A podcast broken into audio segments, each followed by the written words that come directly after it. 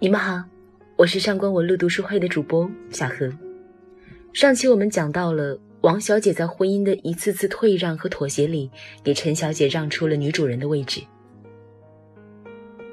配文“半年纪念快乐”的图片出现在朋友圈里，这样精心的构图只属于陈小姐，不会再有任何人如此需要将她的生活大张旗鼓的举办展览。红酒、蛋糕、鲜花、戒指。一切与爱情有关的符号，让他在朋友圈中的人气居高不下。新房的甲醛仿佛已盖过了一切的过往，他们好像一对相守多年的爱侣，终于修成正果。陈小姐在下方回复：“一路走过来不容易，感谢大家的支持和祝福。”大家中包括王小姐前夫的部下，也是王小姐曾经的拥戴者。支持的城墙日益稳固，滴下几滴隐身药水，涂去了王小姐的身影。每每看到这里，陈小姐藏不住喜悦，自己盈盈一袖就换了江山，一切恍然如梦。当全世界都是王小姐不存在，王小姐简直也怀疑自己不曾存在。她在她生活中的一页彻底被撕扯了下去，今后也不会写入她那本厚厚的情史之中。钥匙给你，家给你，一腔孤勇给你，余生六十年给你。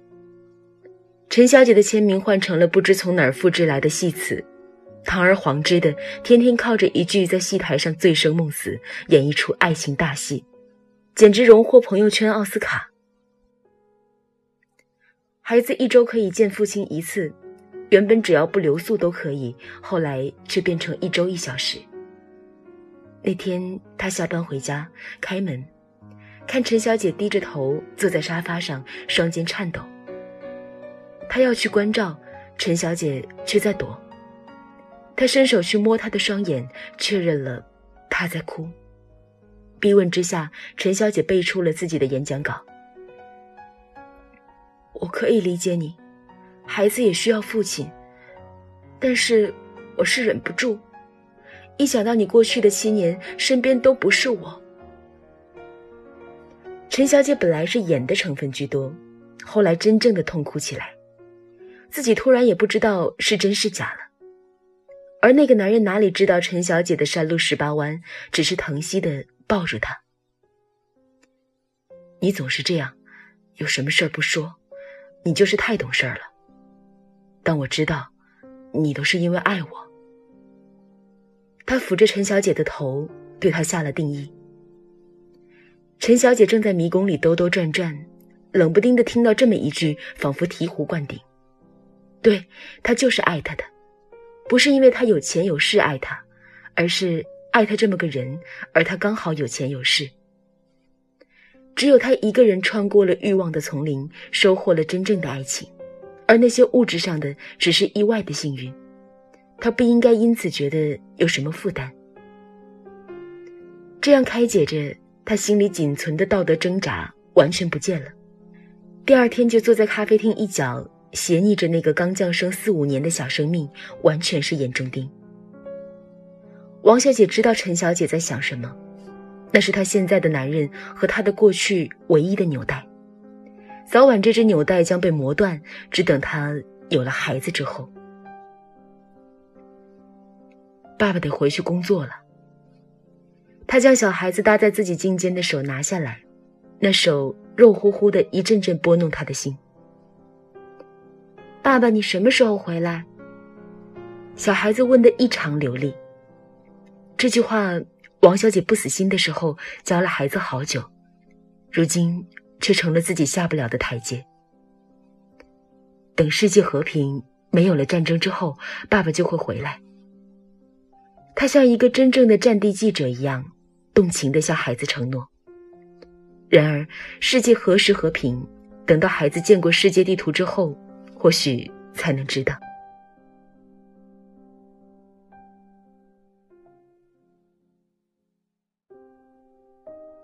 几年后，陈小姐的微信由中文名改了英文名 Lily。改头换面的 Lily 又发朋友圈了。照片上的她仍是抱着一颗地中海头颅，只是不再是王小姐前夫的那颗。陈小姐站在那张合影间，被她新的爱人的子女们簇拥着。由于和他们的年纪相仿，仿佛也是那老人子女中的一员。忘了是谁说，年轻女孩对老男人不一定是真爱，但老男人对年轻女孩的一定是真爱。陈小姐感觉到了爱，充满并膨胀了五百平的豪宅，而他也被感染着，爱上了那个脸上斑斑驳驳的老人。王小姐又一次孤坐在房间里。新房已然不算太新，但甲醛仍未散尽。她揉了揉太阳穴，头有些痛。那都是往事了，谁能抓住过去的事一辈子不放呢？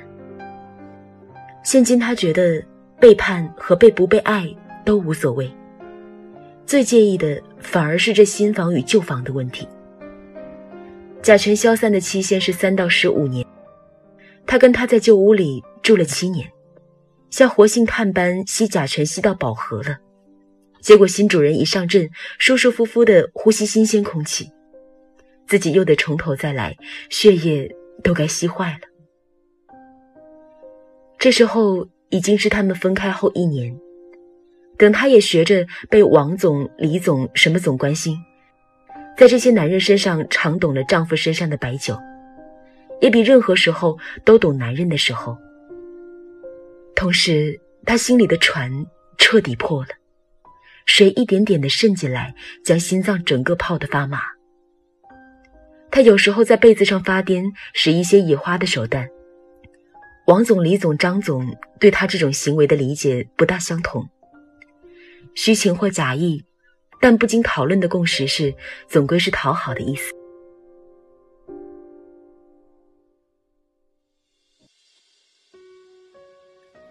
他使尽浑身解数夸奖体贴他们，他主动让陈小姐附身，而那些男人是他前夫。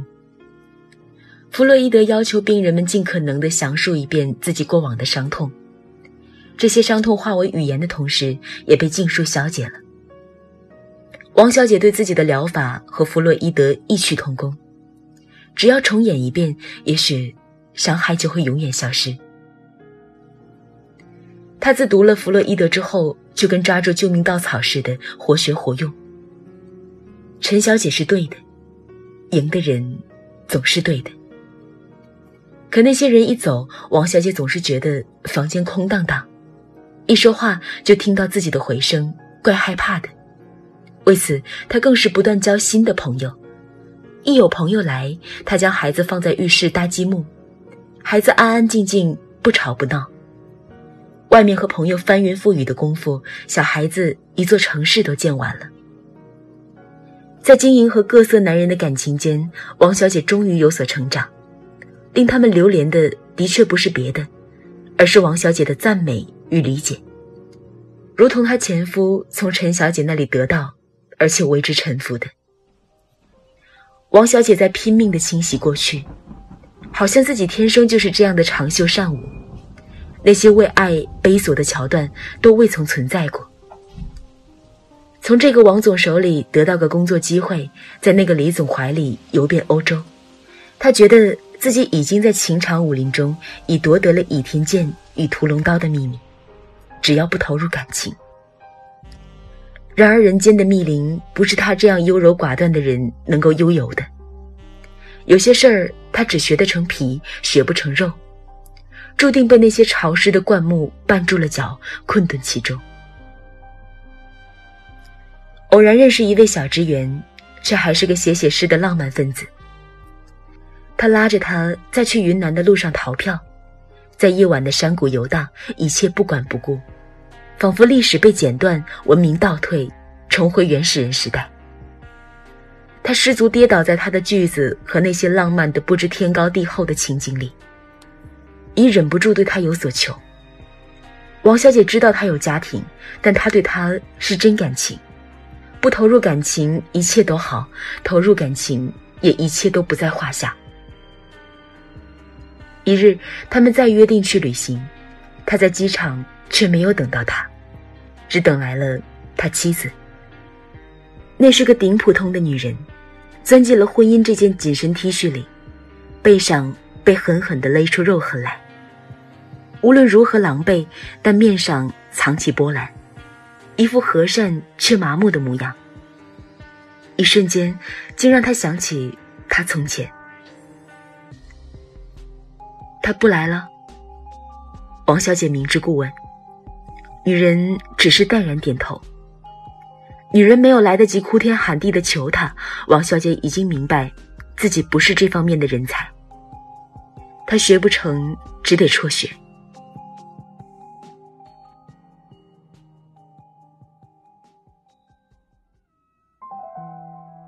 很快到了要退出当季市场的年纪，各路亲戚着急给他介绍对象，打的招牌是老实人。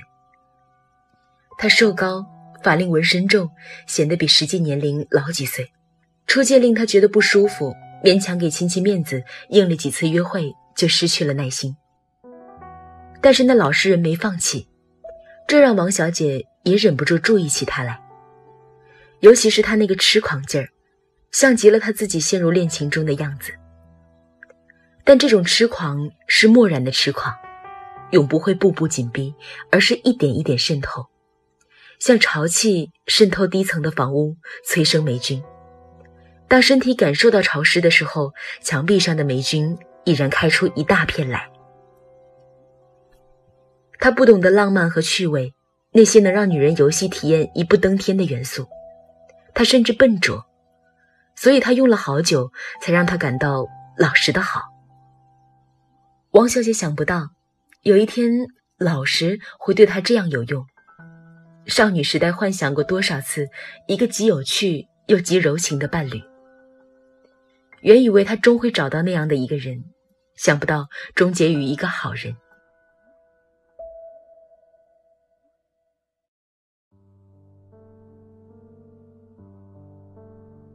王小姐入住新居，甲醛又来了，头痛重演。